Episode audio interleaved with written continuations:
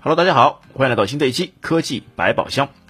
呃，就在一月十七日啊，有网友爆料称，哎，用户在 B 站上传疑似破解公共摄像头后获得的监控视频，引发关注。那针对这个情况啊，B 站一月十七号发布公告称，已经下架并封禁账号。那这一消息呢，又让我们对于智能设备的安全隐私问题重新探讨了起来。那随着科技的发展啊，智能家居设备啊越来越多的来到了我们的身边。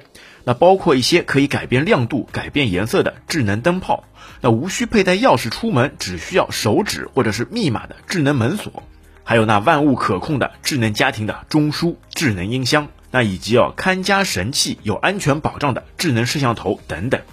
那这些设备呢，确实在一定意义上给到我们的生活带来了便利。当控制这些智能产品的时候，你几乎啊不用动手，哎动动嘴皮子，或者是通过一些设备间的联动啊，就能让它实现一些既定的场景。那么智能设备越来越多，那相应的安全风险也就越来越大。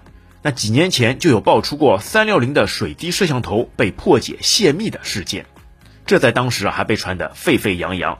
那有什么 A 用户可以看到 B 用户的画面？还有在一些什么破解网站上，想看什么就看什么，那不单单包括什么客厅，作为人们最隐私的卧室也会一览无余。那作为一款监控摄像头，其一般就是会放在家中二十四小时开机。那如果被人家破解啊，这就等于是用户自己做起了直播网红了呀。那任何的行为，任何说的话，全部都一览无余的暴露在公众视线。那想想啊，这就是一个多么吓人的事情啊！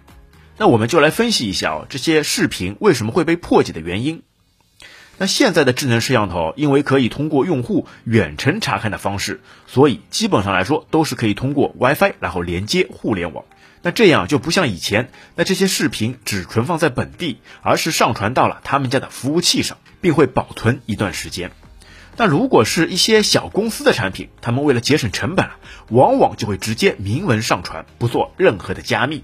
那这样就是给一些不法分子，只要获取它的端口，就可以直接查看所有内容。那所以哦，建议购买这类互联网摄像头时，一定要认准大牌的互联网厂商。那一方面哦，是因为他们的产品有安全性方面的保证，所有的通讯都会通过层层的点对点加密；而另一方面呢，是因为因为是互联网公司嘛，他们就会有相应的安全团队，会及时的发现问题并改正问题。那其实说白了，世界上呢从来就没有绝对的安全，而是一场与黑客博弈的过程。那看谁先发现问题，然后呢就是看是利用还是修复了。那这些大牌厂商还有一个好处是，他们会提供一些平台给一些第三方的设备呢接入。那如果需要接入，就必须符合他们的硬性要求，这样就等于要平台先帮你梳理了一番。那就好比目前安全性最好的平台就是 HomeKey 的标准。那这套由苹果在二零一五年推出的标准啊，经过几年的沉淀啊，最起码现在已经是被公认为行业里面最安全的智能家庭设备中枢。其有着极其严格的接入性标准啊，可以在每台设备与互联网之间啊都建立一个防火墙。但缺点就很明显，就是价格昂贵啊。那接下来就是米家的生态系统。那很多人啊，可能不会有小米的手机。但他们呢，可能或多或少都会在家里有一些米家的智能家居设备。那小到一个人体传感器，大到一些智能电视机。那特别啊，是当你拥有了很多智能设备以后，那通过接入米家的生态圈，就会得到完整的统一性的体验和便捷的操作方式。那同时啊，有些智能设备啊，还可以同时接入米家和 HomeKit，那安全性也是非常有保障的。那再比如华为的设备。那因为啊，也是在自己家的平台，也是有着绝对的控制权，那就可以把设备打磨得很精致。但相对于天猫的智能家居设备来说，因为大多数都是来自于第三方的接入，那就比较鱼龙混杂了。那在这里啊，就不是很推荐了。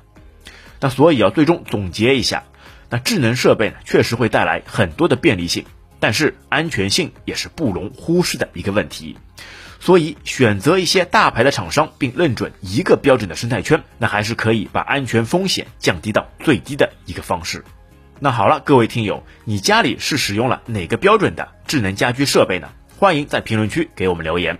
本期节目就到这边，感谢您的收听，我们下期再见，拜拜。